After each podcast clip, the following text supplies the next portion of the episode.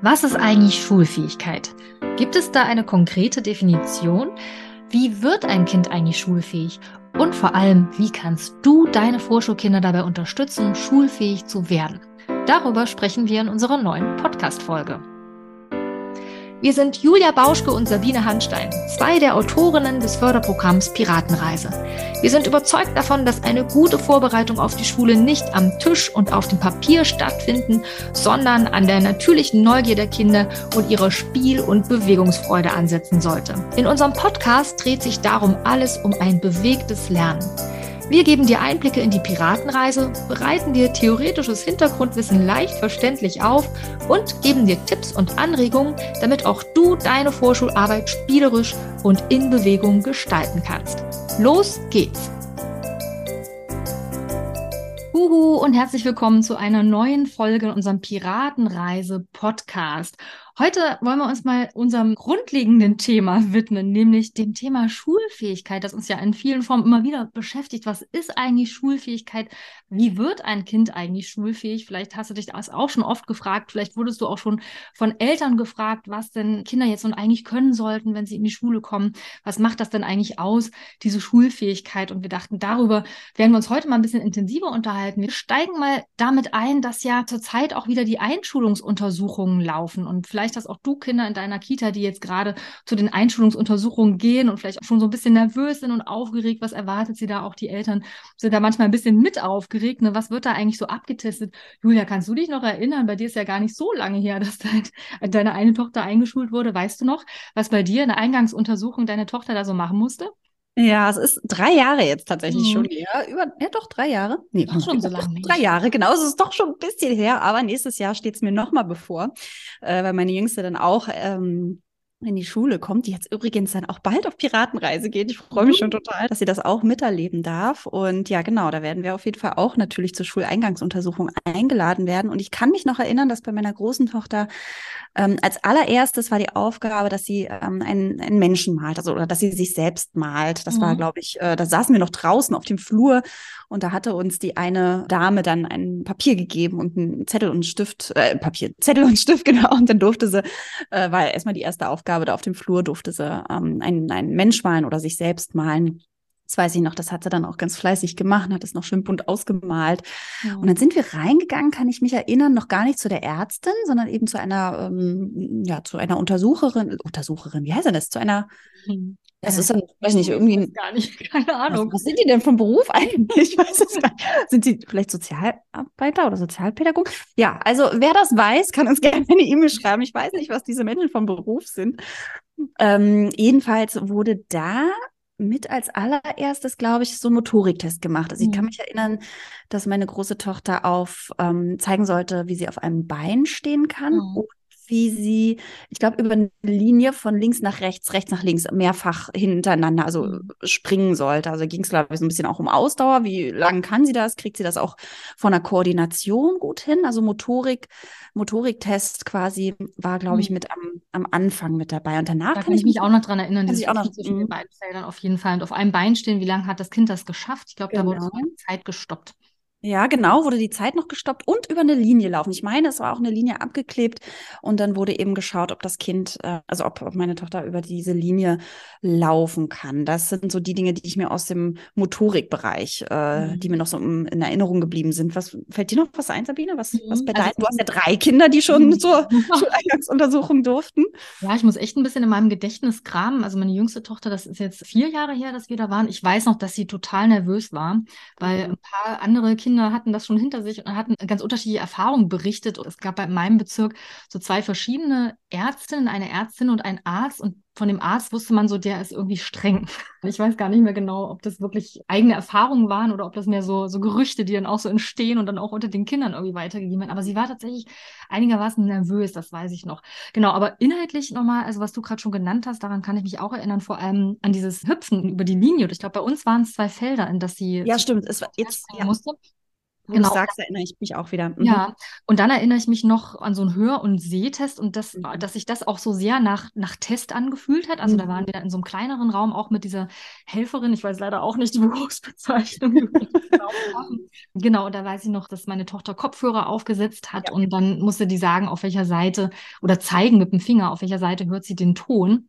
Mhm. Und bei dem Sehtest, das fand ich ganz interessant, das ist so wie beim Augenarzt im Grunde auch, ne, da gucken die dann in so ein Gerät rein und bei der Untersuchung bei uns war das so, dass es so, ein, so eine Art Kreis gab, der immer an einer Seite offen war. Und sie mhm. sollten immer sagen, auf welcher Seite, zu welcher Seite zeigt äh, die Öffnung. Ja? Wie ging es denn deiner Tochter damit?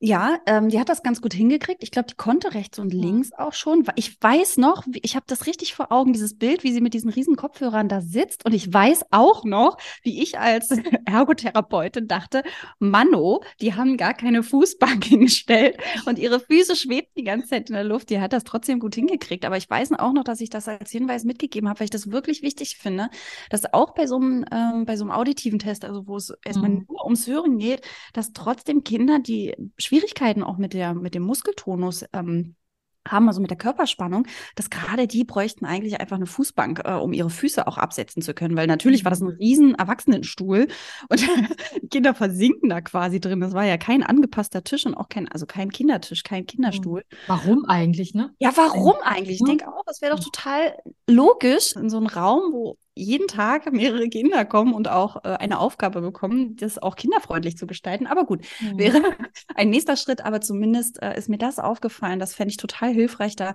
Und wenn es, es muss ja nicht gleich eine, eine, Fußbank sein, die es übrigens für ein Apfel und ein Ei bei einem großen schwedischen äh, Möbelkaufhaus gibt, aber dann sind es halt die Telefonbücher haben wir früher immer gesagt, aber die gibt es ja auch nicht mehr.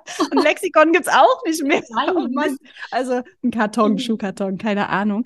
Ähm, genau, aber ich weiß, das hat die, das hat sie damals gut gemacht, aber wo du vorhin meintest, dass deine Tochter auch äh, so aufgeregt war, ich weiß, meine hatte sich auch so ein bisschen na, verrückt machen lassen, nicht, aber zumindest auch von den anderen Kindern gehört, ja, da, äh, ne, da, da gibt es ein paar Tests und ich weiß auch noch, dass, dass teilweise die Erzieherinnen und Erzieher da auch so ein bisschen Spannung auch aufgebaut haben. Muss man immer gucken, ja, für manche ist das vielleicht gut, weil das dann nochmal sie so ein bisschen wach macht, aber es kann natürlich auch Kinder geben, die das eher nervös macht. Mhm. Genau, aber ich kann, also der einerseits den, den Augentest daran kann ich mich auch erinnern, an den Hörtest erst recht eben, wie gesagt, weil diese großen Kopfhörer und die baumelnden Füße mir noch so im Gedächtnis geblieben sind.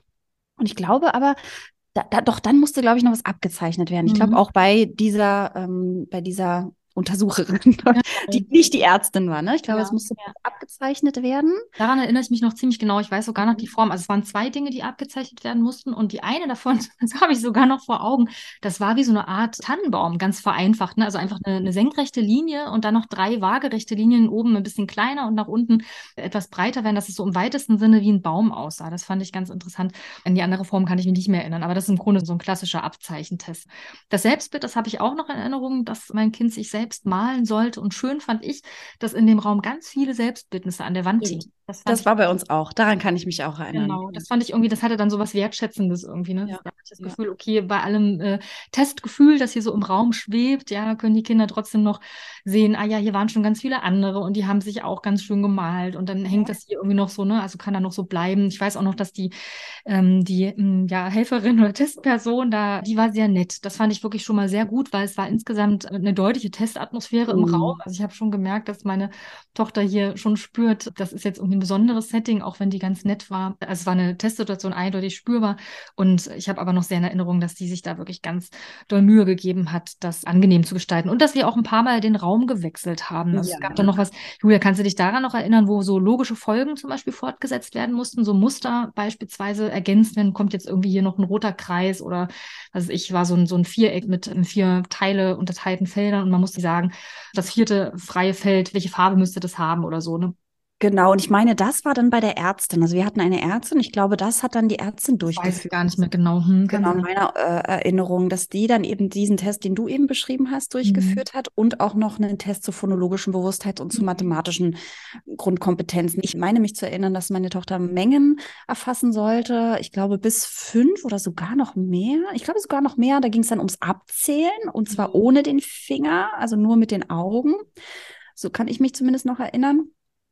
Ähm, Genau. Und eben, ich dachte, aber da warst du dir auch, als wir vorher uns besprochen haben, auch nicht mehr so sicher, ob Reime auch abgefragt worden sind. In meiner Erinnerung schon. Was, wie, wie, wie ist es bei dir in deiner Erinnerung? Ja, ich kann mich, also an Reim tatsächlich kann ich mich nicht erinnern, obwohl das eigentlich Quatschwörter, ne? ne? Also das, ich meine, dafür ist es jetzt einfach schon zu lang her. Aber woran ich mich noch erinnern kann, war eben das Nachsprechen von Wörtern, wo dann irgendwie was fehlt. Also zum Beispiel statt Krokodil, Okodil oder so, ne? Ja. Und da sollte das Kind das dann richtig wiederholen, was es glaubt, wie das Wort eigentlich heißt. Es waren dann alles bekannte Wörter. Mhm. Und Genau, das, daran erinnere ich mich auch noch. Ich glaube, Quatschwörter, so Pseudowörter, da würde man ja so diese, also sowohl einerseits die auditive Merkfähigkeit als auch so eine Differenzierungsfähigkeit mit abfragen. Kann man jetzt sowas wie, was ich, äh, Rapikido oder so nachsprechen ja, soll, ja. Ne? dann ähm, oh, natürlich auch noch diese sprachliche Reproduktionsfähigkeit. Ich glaube, sowas war auch mit dabei, aber da erinnere ich mich nicht ganz so konkret. Also, ja. was ich noch sehr genau weiß, waren diese Wörter, die verändert waren, wo eine Silbe anders war, wie ähm, statt Krokodil eben Okodil. Das weiß ich noch. Mhm.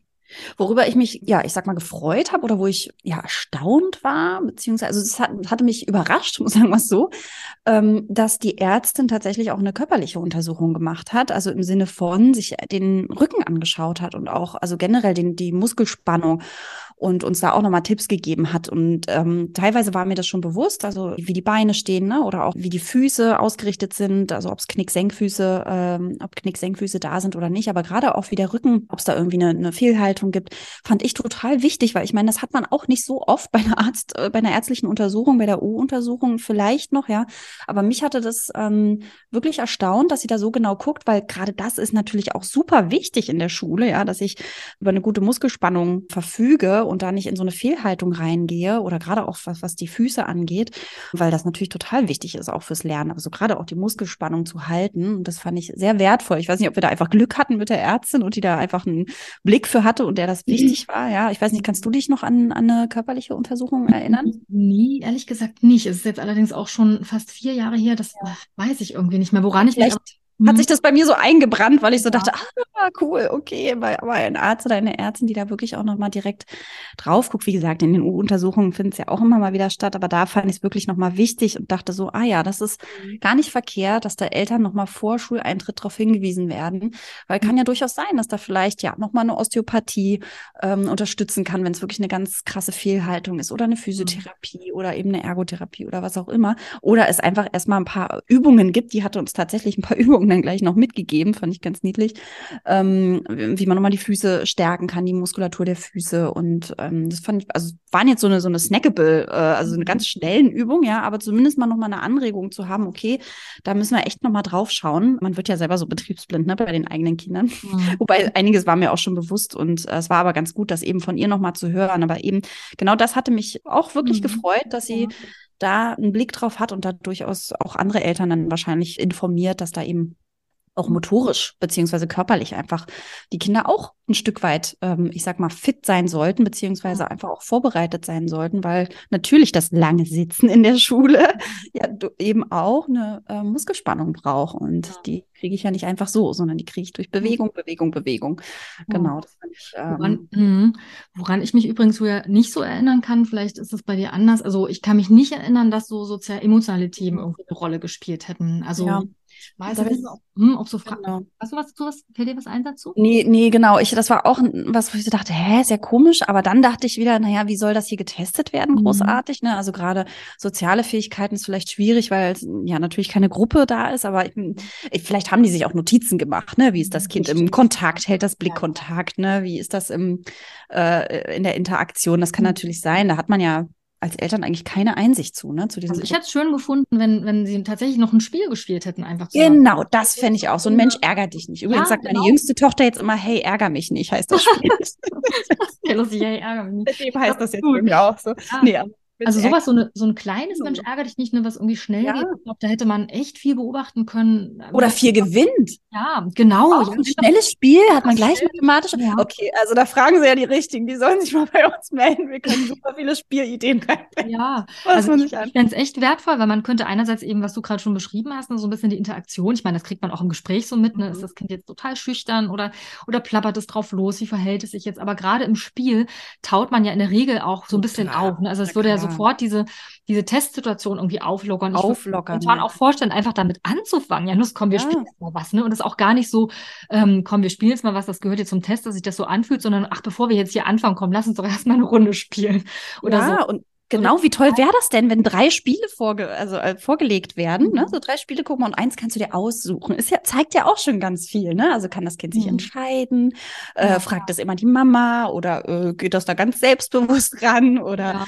Ähm, genau, wie hält es sich an Regeln? Mhm. Ähm, genau, wie geht es mit um, Frust um? Wenn es rausfliegt. Oder genau, genau. Ja, also fände ich mhm. schon toll, wenn das mit aufgenommen werden würde. Und eben, wie, wie du es gerade gesagt hast, das ist natürlich ein super Eisbrecher, weil natürlich kann das durchaus sein, dass dann die Ergebnisse auch ganz anders ausfallen. Ne? Also wenn jetzt erstmal diese Aufregung so ein bisschen weg ist, was ja durchaus äh, den Kindern so gehen kann, ne? wenn, wenn die in so einer Testsituation sind, dass die aufgeregt sind und dann vielleicht auch äh, wie so ein Blackout haben oder so. Ja, also mir fällt sofort ein Kind ein, was ganz, ganz äh, dolle Angst auch davor hatte, zu dieser Untersuchung zu gehen ja. und sich total gestresst hat. Mhm da jetzt leisten zu müssen, in Anführungsstrichen, oder eben ja in so eine Testsituation zu mhm. kommen. Und ich glaube, gerade für die, so eine Kinder oder für die, eigentlich für jedes Kind ist es natürlich toll, wenn man erstmal auch mit so einem Arzt oder einer Ärztin was spielen kann. Ja, ich glaube, das macht ja auch mal was. Ne? Ich mache das immer so, wenn bei mir die Kinder anfangen mit der Lerntherapie und neu kommen und mich noch nicht gut kennen, ja, haben mich vielleicht nur gerade mal irgendwie auf dem Schulflur gesehen, also wissen, ja dass ich das bin und wo mein Raum ist und dass sie jetzt irgendwie zu mir zur Lerntherapie kommen.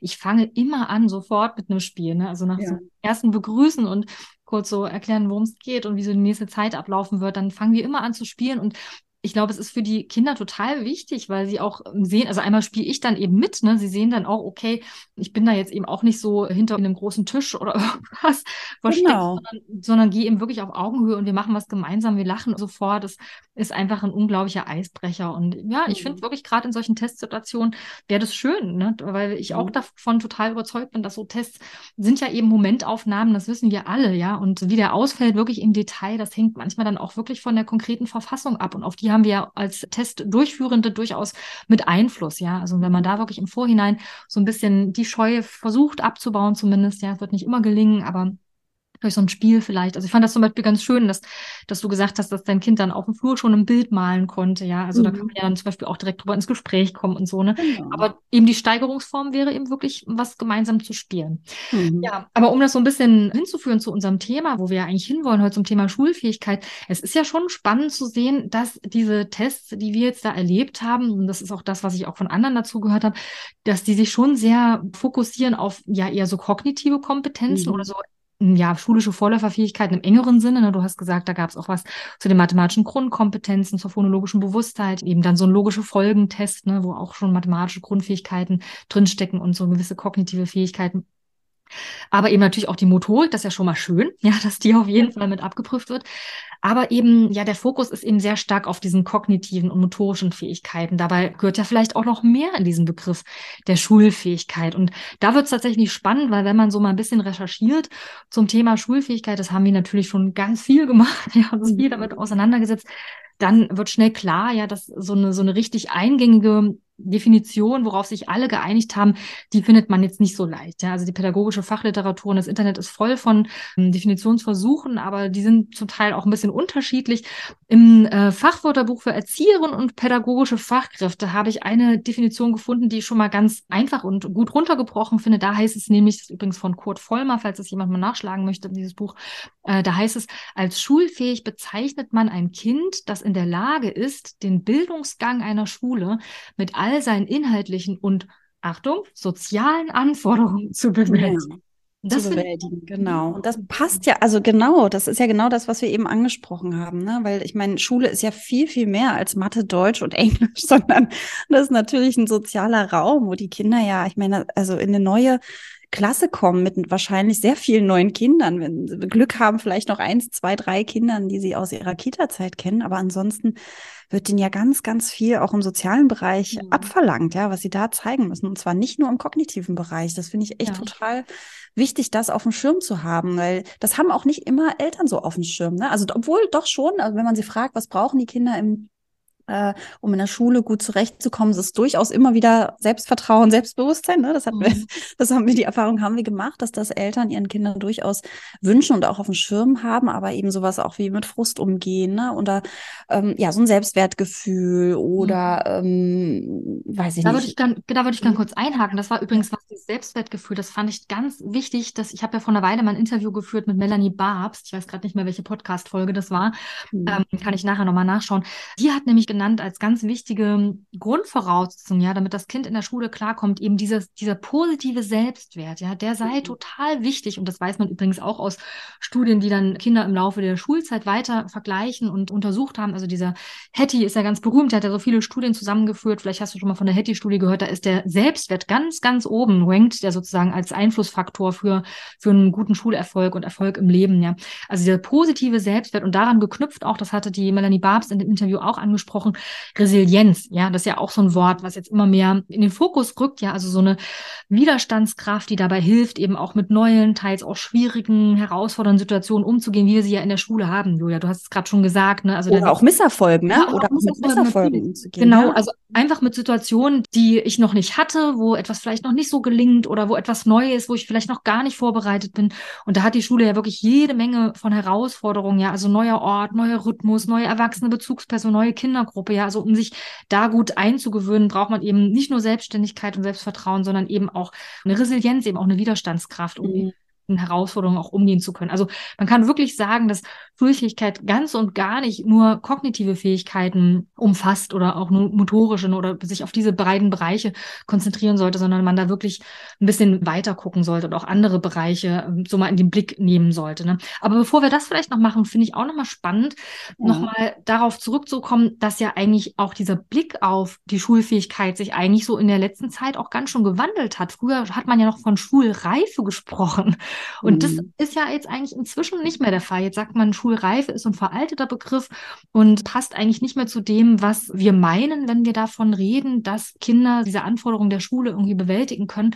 Und äh, Schulreife suggeriert ja so ein bisschen, als würden die Kinder das von alleine, wie so eine Frucht am Baum. Irgendwann ist sie reif und plumpst runter und kann in die Schule laufen. Ja? Mhm. Und ganz so ist das ja nicht. Heute sagt man, Schulfähigkeit ist das Ergebnis eines langen Entwicklungsprozesses und der hängt von vielen Faktoren ab, nämlich unter anderem anderem ganz entscheidend nicht nur, was die Kinder so mitbringen an Grundfähigkeiten, sondern, also was sozusagen veranlagt ist, meine ich jetzt, mhm. sondern eben wie das Umfeld die Kinder auch ähm, unterstützt hat, ja. Also was ist in Kita und Familie eigentlich so für ein Umfeld?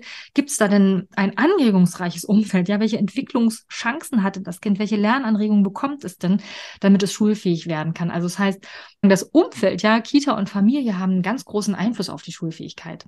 Hm, ich finde, da passt ganz gut unser magisches Dreieck, was wir mal erstellt haben. Ne? Da haben wir ja ganz oben das Kind, was quasi mit seinen Fähigkeiten, die es so, oder mit, ja, mit seinen, mit seinen Kompetenzen, die es einfach so äh, in seinem Rucksack mit hat, äh, im, im Mittelpunkt stellen, beziehungsweise ganz oben hinstellen und dann ja eben einerseits auf der linken Seite in dem Dreieck ähm, die, die Kita, ja, die natürlich ähm, einen anregenden Förderraum schafft, also wo, wo es eben anregende ähm, Lernmaterialien gibt, beziehungsweise einen Raum gibt, wo die Kinder sich eben austoben können, wo sie sich ausprobieren können, wo sie explorieren können, wo sie mit anderen Kindern in Austausch kommen und auf der rechten Seite von unserem Dreieck äh, eben die Familie, wo es natürlich auch immer wieder so hofft man ganz viel anregende äh, Momente gibt, wo die Kinder einfach lernen können, wo die Eltern gezielt Spiele spielen, ja, oder mit den Kindern auf den Spielplatz gehen oder Geschichten vorlesen, Hörbücher hören, was auch immer und mit den Kindern in Austausch gehen. Und ähm, ja, das finde ich auch nochmal ganz wichtig, mhm. dass man wirklich diese drei, also ich finde, das trifft es einfach, einfach so gut, ja, also das in so einem Dreieck auch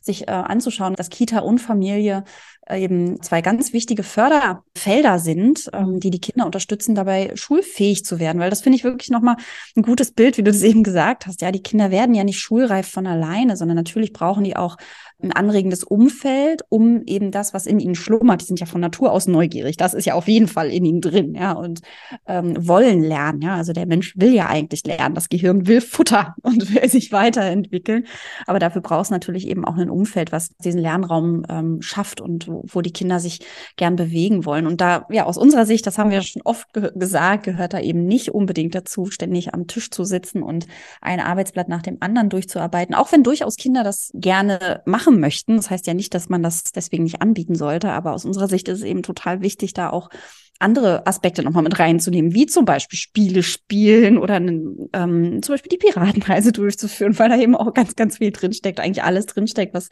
eben die Schulfähigkeit fördert oder eben ja wirklich Tobespiele macht, in den Motorikraum geht und da ähm, Spiele anbietet. Also und mhm. natürlich die Kinder auch mal freispielen zu lassen, ganz klar, ja. Also ich meine, die, die haben ja eine blühende Fantasie, was die sich da ausdenken.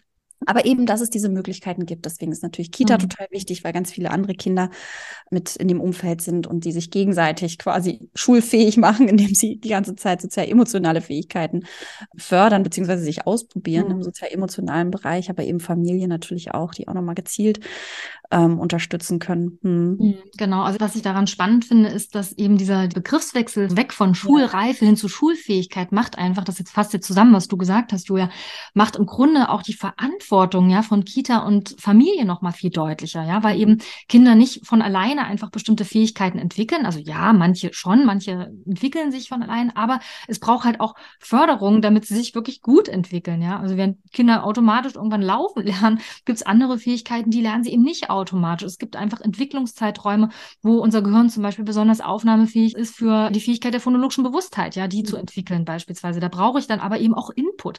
Das heißt, das Umfeld hat auch eine gewisse Verantwortung, die Kinder zu fördern. Wenn ich ein Kind einfach nur sich selbst überlasse und irgendwie gar nicht gezielte Förderung anbiete, ja, dann wird das Kind anders schulfähig oder wird bestimmte Kompetenzen vielleicht nicht so gut entwickeln wie ein anderes Kind, das eine total umfassende Förderung bekommen hat. Und das kann man ja wirklich immer wieder, auch hört man das in den Medien ja immer wieder, wenn es die Studien gibt, die PISA-Studie, ja, also das mhm. Elternhaus und die Familie ist immer noch so entscheidend. Und wenn wir da einen Gegenpol bieten wollen, ja, dann muss das über die Kita laufen, ja, dass die Kita was anbietet und die Familien aktiviert, damit wirklich sie auch ihre Möglichkeiten, ihre Ressourcen ausschöpfen, um das Kind wirklich so gut zu unterstützen, wie sie das innerhalb ihrer Möglichkeiten können. Und da braucht es eben nicht stapelweise Vorschulhälfte, sondern manchmal ganz alltägliche Dinge, Spiele und alltägliche Situationen, damit die Kinder da wirklich gut gefördert werden können. Das heißt also, es ist, lohnt sich total, diesen neuen Begriff der Schulfähigkeit mal wirklich weit zu denken und eben nicht davon auszugehen, dass alles automatisch passiert, sondern den wirklich zu öffnen. Und da komme ich wieder ein bisschen zurück zu unserem Ausgangspunkt, dass wir ja gesagt hatten, ähm, die Schuluntersuchung zum Beispiel scheint so ein bisschen zu fokussieren auf den motorischen Bereich und den kognitiven Bereich. Auch viele Eltern denken oft so an kognitive Kompetenzen. Aber es lohnt sich eben auch noch ein paar andere Bereiche noch mit einzubeziehen. Und auch dazu gibt es so ein paar Leute in der Fachliteratur, die das versucht haben, so ein bisschen auszudifferenzieren. Ein wichtiger Name, der dir bestimmt auch schon mal begegnet ist, ist der Armin Krenz, der hat so ein Buch geschrieben, ist mein Kind schulfähig und hat da auch so ein Plädoyer fürs Spielen formuliert. Und der hat die Schulfähigkeit so in vier grobe Teilbereiche unterteilt. Eben einmal die motorische Schulfähigkeit, den nennt er natürlich auch, dann die kognitiven Kompetenzen, kognitive Schulfähigkeit, aber dann eben auch, und das finde ich ganz toll, mhm. hat er dann nochmal den sozialen Kompetenzen als extra Bereich aufgemacht und die emotionalen, also die auch wirklich nochmal voneinander getrennt und ihnen eigenen Bereich zugestanden. Und das finde ich wirklich ganz toll, dass er das so breit gedacht hat. Also wirklich ein Riesenschritt, diese mhm. Betrachtungsweise weg von diesem Fokus auf diese kognitiven Fähigkeiten. Er hat das auch kritisiert übrigens in seinem Buch, dass die Schuleingangsuntersuchungen oft auf dieses Kognitive ja. fokussieren. Hat er wirklich, finde ich, eine, eine Bresche geschlagen für so einen Blick auf das ganze Kind, das eben ja nicht nur ja mit dem Kopf in die Schule geht, sondern mit seinem Herz, mit seinem ganzen Körper, mit seinem ganzen Sein. Das scheint eigentlich so naheliegend und so klar zu sein, aber dieses ganzheitliche Verständnis von Schulfähigkeit ist leider trotzdem noch nicht so weit verbreitet, wie man sich das wünschen würde. Ne? Und eigentlich ist es total lohnenswert, den Begriff wirklich so weit zu denken. Ja, was mir übrigens gerade noch einfällt, äh, wo wir nochmal bei den sozial-emotionalen Fähigkeiten sind, die ja so wünschenswert wären, dass man die mehr in Fokus auch nimmt. Also was ich schön finde, wenn das im Schulsystem einfach viel mehr etabliert wäre und vielleicht kann man das ja hier auch schon nochmal als Anregung geben, das auch noch mehr in den Kita-Alltag mit reinzubringen, ist sowas wie, ja, so Entspannungsmöglichkeiten zu etablieren. Ja, also wenn ich jetzt an Schule denke, wäre es ja total schön, wenn es Unterrichtsfächer gäbe, wo die Kinder eben lernen, mal sich nicht ständig mit irgendwelchen Spielen zu beballern. Also Spielen meine ich jetzt digitale Spiele, ne? also Tablet und Smartphone und weiß ich nicht was. Also ständig Reize sich suchen, sondern eben auch lernen, einfach nur mit sich zu sein. Beispielsweise durch eine Kindermeditation oder durch weiß ich nicht, einfach eine Traumreise oder also wenn es da Fächer gäbe oder so, so ja, irgendwie so Pausenmöglichkeiten, wo sie einfach mal nur mit sich sind. Also auch gar nicht unbedingt ständig im Austausch mit anderen, sondern wirklich nur mit sich und ihrem Körper unterwegs sind. Und das wäre natürlich toll, wenn man sowas auch schon in, in Kita noch, ich weiß, da mhm. gibt es schon ganz viele PädagogInnen, die sowas anbieten, ja, und oder, oder Yoga auch für Kinder anbieten. Aber das finde ich natürlich toll, wenn das noch mehr auch in die, also sowohl in die Schulen mit reinkommt, als auch in die Kitas, aber auch in die Familien, weil ich glaube, das ist auch ganz oft noch so im Kopf drin, ich muss mein Kind fördern, fördern, fördern. Bei nicht allen Familien. Ne? Es gibt auch durchaus genau das Gegenteil, ja. Aber dass man eben sich das nochmal bewusst macht, ja, einfach mit sich und mit dem eigenen Körper in Kontakt zu kommen und auch ähm, ja zu merken, okay, einfach nur liegen und einfach nur mich spüren, ne? so Traumreisen durch den Körper, ähm, einfach mal reinspüren, wo sind meine Beine, wo sind meine Arme, wie fühlen die sich an, wenn die einfach ganz entspannt sind. Das wäre eigentlich total schön, weil das ja auch total wichtig ist, sich selber gut spüren, sich selber gut kennenlernen mhm. und damit auch dann danach dann vielleicht auch in Austausch zu gehen mit anderen. Wie fühlt sich das bei dir an? Oder äh, weiß ich nicht, wie, wie mag ich gern angefasst werden zum Beispiel, ja, dass man sowas mit reinbringt. Ähm, genau, weil also das wäre ja eher nochmal so in dem mhm. Bereich sozial-emotionaler Bereich und, und auch körperlicher Bereich, ja. Also wie, mhm. wie geht's mir eigentlich, ja? Oder auch über Gefühle. Gefühle wäre eigentlich auch so toll, wenn das noch mehr mit rein reinkäme, ja, dass die mhm. Kinder einfach mal reinspüren, wie wie, wie geht's mir eigentlich? Was gibt's so für Gefühle? Obwohl ich glaube, da gibt's auch schon ganz, ganz viele, ich, auch die da ähm, die da äh, genau Input mit reinbringen. Genau. Mhm. Also gerade dieses Entspannungsthema, was du gerade angesprochen hast, mhm. ich finde das auch persönlich total wichtig. Ja, es war ja auch ein wichtiger Aspekt für auch, als wir die Piratenreise entwickelt haben. Wir haben uns ja vorgenommen, wenn wir so ein Förderprogramm entwickeln, dann soll es am Ende auf jeden Fall immer noch eine ruhige Phase geben, eine Entspannungsphase oder irgendwie so eine Achtsamkeitsübung.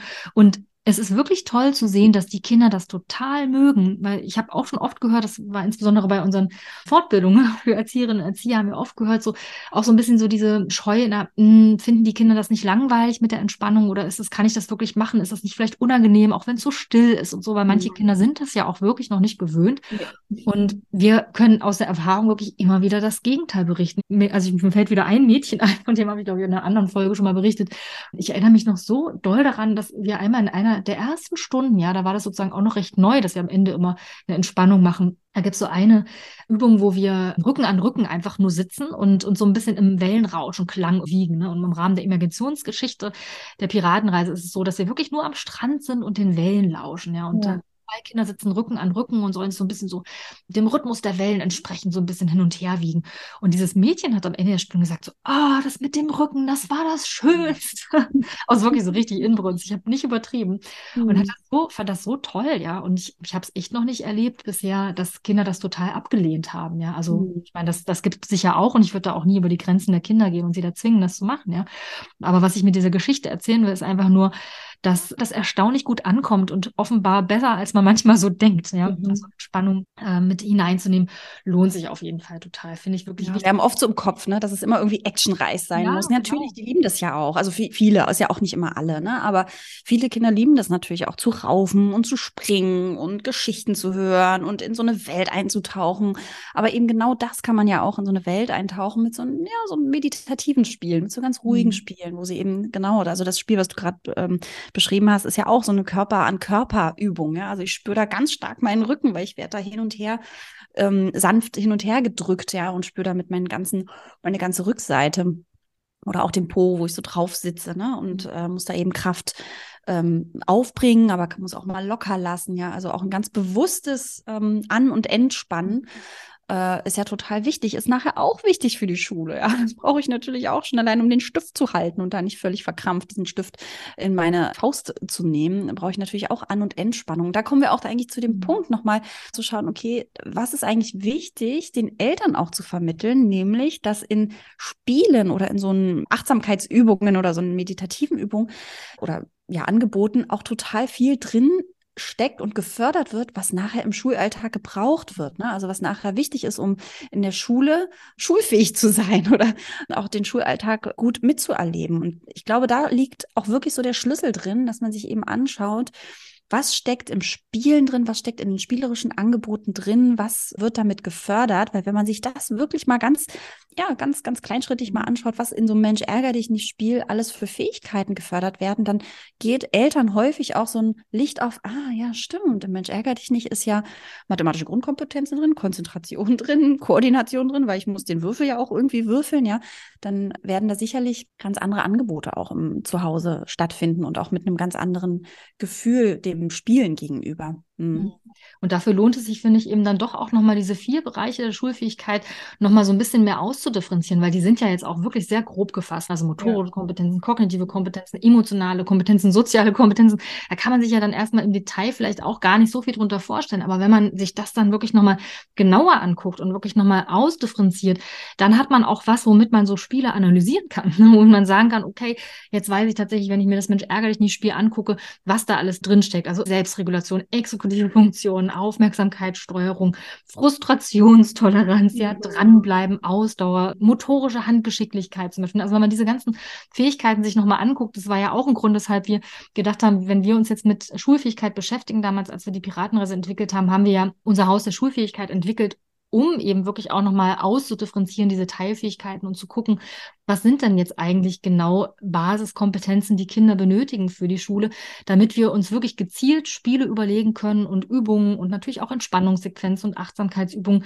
mit denen wir genau diese Bausteine dann fördern. Ja, also eben, um sozusagen nicht äh, die Kinder einfach nur drauf losspielen zu lassen, das ist natürlich auch wichtig, Freispiel total wichtig, mhm. ja, das ist auch die Kinder brauchen natürlich auch diesen Entfaltungsraum, aber um eben auch gezielt Angebote machen zu können, gezielt auch nochmal besonders im letzten Kita-Jahr, lohnt es sich eben dann doch nochmal genauer zu gucken, okay, was jetzt konkret ist denn jetzt eigentlich wichtig? Also was brauchen Kinder, um schulfähig zu werden? Welche Basisfähigkeiten sind wichtig, was steckt drin im Lesen, Schreiben und Rechnen, was steckt drin in der, der Tätigkeit, in Anführungszeichen, so einen Schultag überhaupt auch kraftmäßig durchhalten zu können, mhm. ja. Von, von morgens um acht bis irgendwie, weiß ich nicht, am Anfang vielleicht 12.30 Uhr, aber immer länger, ja. Oder was steckt da so drin, dass ich auf dem Stuhl sitzen muss, ja. Also wir haben uns das alles genau angeguckt und überlegt, okay, welche Teilkompetenzen stecken da drin und wie können wir sie dann wiederum fördern im Spiel? Denn das hatten wir eben schon eingangs festgestellt. Ne? Kinder werden eben nicht einfach von alleine schulreif, sondern wir sollten eben ihnen ein Umfeld bieten, wo sie Entwicklungsimpulse von uns bekommen, Lernen- und Entwicklungsimpulse, die ihnen helfen, diese Basisfähigkeiten zu entwickeln. Und dafür lohnt es sich einfach, sich mit denen gut auszukennen. Und wenn du dann ein anregungsreiches Umfeld bietest, ja, dann ist eigentlich schon alles da, was die Kinder brauchen. Weil ihre Neugier haben sie dabei. Julia hat es vorhin schon gesagt, ja, Kinder sind von Natur aus neugierig. Sie wollen lernen. Sie sind kleine Entdecker und Forscher. Und wenn man denen dann so kindgemäße Impulse gibt, ja, sie da abholt, wo sie sind mit ihrem Kindsein, mit Geschichten, ja, mit Abenteuern, mit mit ähm, Experimenten, ja, mit Spielideen, die irgendwie einen Aufforderungscharakter haben, dann ist eigentlich alles da, was es braucht, weil dann ist da ein Raum, da ist Zeit, sich zu entfalten und dann haben sie eigentlich das, was sie benötigen, um zu lernen. Denn Kinder lernen einfach auf diese Weise, ja, spielerisch, entdeckend und in einem Raum, eben, wo sie sich entfalten können, finde ich total wichtig. Das heißt also, man muss sich sozusagen, finde ich, nicht nur die Frage stellen, wie wird ein Kind schulfähig, sondern auch, wie werden mhm. wir denn in der Kita und in der Schule kindfähig? Ja, also ist es denn eine kindfähige Förderung, dem Kind jetzt so einen Stapel Arbeitsblätter hinzulegen und sagen, okay, jetzt üben wir mal mathematische Grundkompetenzen, ja. Oder mhm. ja, passt es vielleicht eher zum Kind, also ist die Förderung eher kindfähig, wenn wir, was weiß ich, eine Kiste mit Gegenständen irgendwie in die Mitte stellen und dann sortieren wir die erstmal nach Farbe oder nach Größe oder was auch immer, ja, oder nehmen bestimmte Gegenstände raus und die anderen sollen raten, was wir uns dabei gedacht haben, dass wir genau diese Gegenstände rausgenommen haben. Vielleicht waren sie alle rot, ja, oder vielleicht waren es alles Dinge aus Holz oder so, ja. Also es gibt so viele Möglichkeiten, Basisfähigkeiten zu fördern, die eben kindfähig sind. Und ich finde es total wichtig, dass wir uns immer wieder Gedanken machen, wie können wir da mit den Kindern auf Augenhöhe kommen. Genau. Ja, und falls du jetzt nochmal so überlegst, oh, was, was gehört da jetzt alles mit dazu? Wir hatten ja schon die vier Bereiche der Schulfähigkeit vom Armin Krenz aufgezählt. Wir hatten das ja noch ein bisschen ausdifferenzierter. Sabine hat es eben schon erwähnt, im Haus der Schulfähigkeit dargestellt. Dann kannst du dir das gerne nochmal anschauen. Wir haben dazu auch ein PDF erstellt was du für dich einfach nochmal nutzen kannst, aber natürlich auch für die Elternarbeit, um Eltern nochmal zu zeigen, ja, das gehört alles dazu, um lesen, schreiben und rechnen zu lernen. Jetzt lasst uns das anpacken.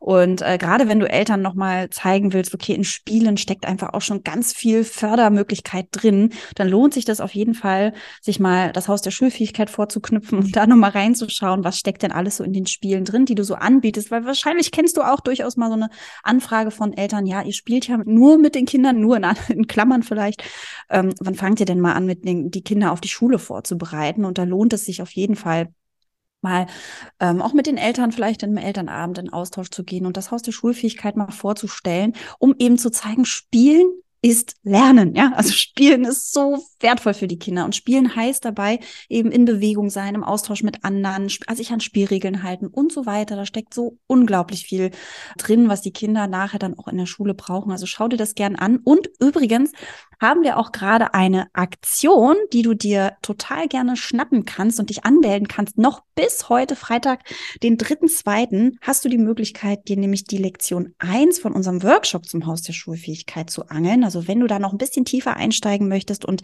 einfach nochmal das Haus der Schulfähigkeit so mal schon mal reingucken möchtest, dann melde dich für die Lektion 1 vom Workshop zum Haus der Schulfähigkeit an und du erhältst dann ab morgen Zugang, also ab dem vierten, zweiten Zugang für zwei Wochen zu unserer Lektion 1. Und da geht es nämlich um das Gleichgewicht und da kannst du dir einerseits mal unser Haus der Schulfähigkeit in so einem Schnelldurchlauf einmal anschauen. Da erklärt Sabine einmal, wie das so aufgebaut ist, aber eben vor allem auch nochmal richtig reingehen in das Gleichgewicht, in die Lektion 1 zum Gleichgewicht, die Theorie dir nochmal auffrischen, sodass du ein paar ja, Schlagworte parat hast, um Eltern da auch mit ins Boot zu holen. Hast auch ähm, einen digitalen Auszug von unserem Workbook, was ja sonst immer zu dir ins Postfach geflattert kommt, wenn du dir den Workshop angelst. Da hast du schon mal einen Auszug, kannst ja mal reinschauen und ähm, ja, dich einfach nochmal inspirieren lassen, wie du die Kinder im Thema Gleichgewicht fördern kannst, aber eben auch Anregungen geben kannst, Eltern gegenüber, wie sie die Kinder unterstützen können, wenn ja das Thema Gleichgewicht einfach vielleicht noch schwierig ist für manche Kinder. Und äh, genau, du kannst dich hier anmelden. Wir verlinken den, den, das Anmeldeformular hier in den Show Notes. Und bis heute Abend, bis zum 3.2. hast du noch Zeit und kannst dich dafür anmelden. Und ab morgen hast, hättest du dann zwei Wochen Zeit, um dir die Lektion 1 von unserem Workshop zum Haus der Schulfähigkeit anzuschauen. Das lohnt sich auf jeden Fall, wenn du eh ja, Lust hast, mal mit dem Workshop zu arbeiten oder aber auch einfach, wenn du nochmal deine Fachbrille polieren möchtest und dich mit dem Thema Gleichgewicht auseinandersetzen möchtest, dann ähm, ja, schnapp dir diese Lektion eins. Hm. Okay, ich fasse das nochmal zusammen, was wir zum Begriff Schulfähigkeit gesagt ja. haben. Also, wir haben gesagt, dass Schulfähigkeit etwas ist, das nicht von alleine entsteht, sondern für das es ein anregungsreiches Umfeld braucht. Ja, also Kinder werden nicht automatisch schulreif, sondern sie brauchen Entwicklungsfaktoren, die das begünstigen, dass sie bestimmte Fähigkeiten entwickeln können, um diese Herausforderungen zu bewältigen, die die Schule ihnen bietet. Ja, und das ganz Zentrale, was man nicht oft genug wiederholen kann, ist, dass Kinder im Spiel lernen. Im Spiel steckt so viel drin, so viele Basisfähigkeiten, die für das Lernen in der Schule wichtig sind. Kinder sind Expertinnen fürs Spielen. Ja, sie sind Expertinnen für selbstentdeckendes Lernen. Und wir müssen dafür sorgen, dass wir ein anregungsreiches Umfeld bieten, das kindgemäß ist. Ja, das Spiel ist einfach unersetzlich und der Zusammenhang von Spielen und Lernen, den kann man wirklich nicht genug betonen. Und das ist eben wichtig, dass auch die Eltern das begreifen. Deswegen ist es wichtig, dass du in deinem Kita-Alltag auch das Spielen eben nicht abwertest, beziehungsweise den Eltern auch vermittelst, warum es nicht es wert ist, es abzuwerten, weil oft guckt man ja ernsthafter auf solche Situationen, wo die Kinder irgendwie vielleicht Arbeitsblätter irgendwie bearbeiten, dann denkt man so, oh, die sind ja gerade voll fleißig, ne? Und sagt ja auch, du bist aber gerade fleißig, sowas. Ja, dabei, wenn sie jetzt irgendwie einen Turm aus Joghurtbechern bauen oder eine Kiste sortieren mit Dingen, das ist genauso toll. Und die Kinder erleben oft, dass das offenbar nicht so viel wert ist oder nicht so viel mit nicht so viel Aufmerksamkeit belohnt wird, wie wenn sie dann Arbeitsblätter durcharbeiten. Finde ich auch nochmal ein Gedanke, der mir jetzt gerade nochmal gekommen ist. Ne? Also wir werden natürlich auch durch unsere Reaktionen auf das Spielen mhm. Die Situation, ja. Also wenn das Kind erlebt, dass wenn es Arbeitsblätter durcharbeitet, dann bekommt es irgendwie Aufmerksamkeit, dann scheint das ja irgendwie toll zu sein. Ne? Dann mache ich das wieder. Wenn mir die gleiche Aufmerksamkeit geschenkt wird, wenn ich spiele und dann auch ein Nachfragen ist und so, ah, was machst du denn gerade? Erzähl doch mal, ja, dann bekommt das einen ganz anderen Stellenwert. Also nochmal, um jetzt wieder, weil ich merke, eine Zusammenfassung wird es gerade nicht. nochmal einen neuen Gedanken. Das ist keine kurze Zusammenfassung. genau, genau, vielleicht nochmal eine, eine wirklich kurze Zusammenfassung nochmal auf den Punkt gebracht. Ja, also Schulfähigkeit ist etwas, was ein Entwicklungsprozess ist. Ja, es gibt verschiedene Faktoren, die da Einfluss ausüben. Kita und Familie sind besonders wichtig. Schulreife, der Begriff ist aus der Mode gekommen. Weiterer Punkt, der in die Zusammenfassung gehört, es gibt grob gesagt vier Bereiche der Schulfähigkeit, in die oft unterteilt wird. Das ist einmal die motorische Schulfähigkeit, die kognitive, dann die soziale und die emotionale. Man kann das natürlich noch weiter ausdifferenzieren, zum Beispiel so, wie wir das im Haus der Schulfähigkeit gemacht haben. Und habe ich noch einen Aspekt vergessen? Ach, natürlich die Bedeutung der Eltern. Das ist nochmal ganz wichtig. Ja, es lohnt sich, die Eltern zu aktivieren dass auch sie wissen, ja, was es braucht, damit sie eine kindfähige, eine kindgemäße Förderung für ihr Kind anbieten. Und dafür braucht es eben nicht stapelweise Vorschulhefte, sondern jede Menge Spiel und Alltagserfahrung. Genau, also das kurz und knapp. Ich hoffe, es war jetzt einigermaßen kurz und knapp. Julia, habe ich was vergessen? Puh, durchatmen. genau. Bei mir heißt Zusammenfassung und kurz und knapp auch schnell nochmal eine gesteigerte Geschwindigkeit, obwohl ich so rede. Genau. Glaube, man kann im Podcast durchaus auch in Slow Motion abspielen. Kann man, genau. Okay. Ja, genau. Also wir hoffen, wir konnten dir einfach nochmal einen Blick auf das Thema Schulfähigkeit, ähm, ja, einfach unseren Blick nochmal darauf ähm, mitteilen und freuen uns natürlich von dir zu hören. Schreib uns gerne eine E-Mail, wenn du da noch Anregungen zu hast oder folg uns gerne auf Facebook und gib uns da noch ein Feedback. Da freuen wir uns immer gerne oder generell, wenn du unseren Podcast auch nochmal bewertest, gibt's ja auch nochmal einen Link unten, wo du das gerne tun kannst. Wir freuen uns auf jeden Fall von dir zu hören und falls du noch Ideen hast, was wir hier gerne im Podcast mal beschnattern sollen, Sabine und ich, ja, oder falls du irgendein Thema hast, wo du sagst, oh, da weiß ich irgendwie gar nicht weiter, könnt ihr mal euren Senf dazu geben. Äh, einerseits vielleicht aus unserer fachlichen Expertise, aber vielleicht auch einfach nur aus unserer persönlichen. Dann schreib uns auch gerne eine E-Mail. Wir freuen uns immer über Themen, die wir auch, ja, hier so aus unserer Piratenreise-Bubble aufnehmen können und darauf eingehen können. Also schreib uns gerne eine E-Mail, wenn du Themen hast. Ansonsten, ja, freuen wir uns schon auf die nächste Folge und wünschen dir viel Spaß mit der Lektion 1 vom Workshop zum Haus der Schulfähigkeit, falls du da Lust drauf hast, mal reinzuschauen. Auch da findest du, wie gesagt, den Link unten in den Shownotes. Dann bis nächste Woche. Noch ein Nachtrag, Julia, bevor, oh. ich mich verabschiede. Genau, mir ist noch eingefallen, wir haben natürlich auch einen Blogartikel zum Thema. Ja, genau. Genau, und den verlinken wir dir natürlich auch hier unten in den Shownotes, falls dir das also jetzt vielleicht zu schnell ging, die Zusammenfassung, oder du generell nicht, was du gerne. oder du vielleicht generell einfach nochmal nachlesen willst, was so die wichtigsten Punkte zum Thema Schulfähigkeit sind, dann schau doch mal in die Shownotes, da haben wir noch einen Blogartikel verlinkt. Was heißt eigentlich schulfähig? Heißt er, glaube ich. Bin mir nicht mehr ganz sicher. Werden wir verlinken. Du findest ihn auf jeden Fall unten. Jetzt aber wirklich Ahoi, vielen Dank fürs Zuhören und bis zum nächsten Mal.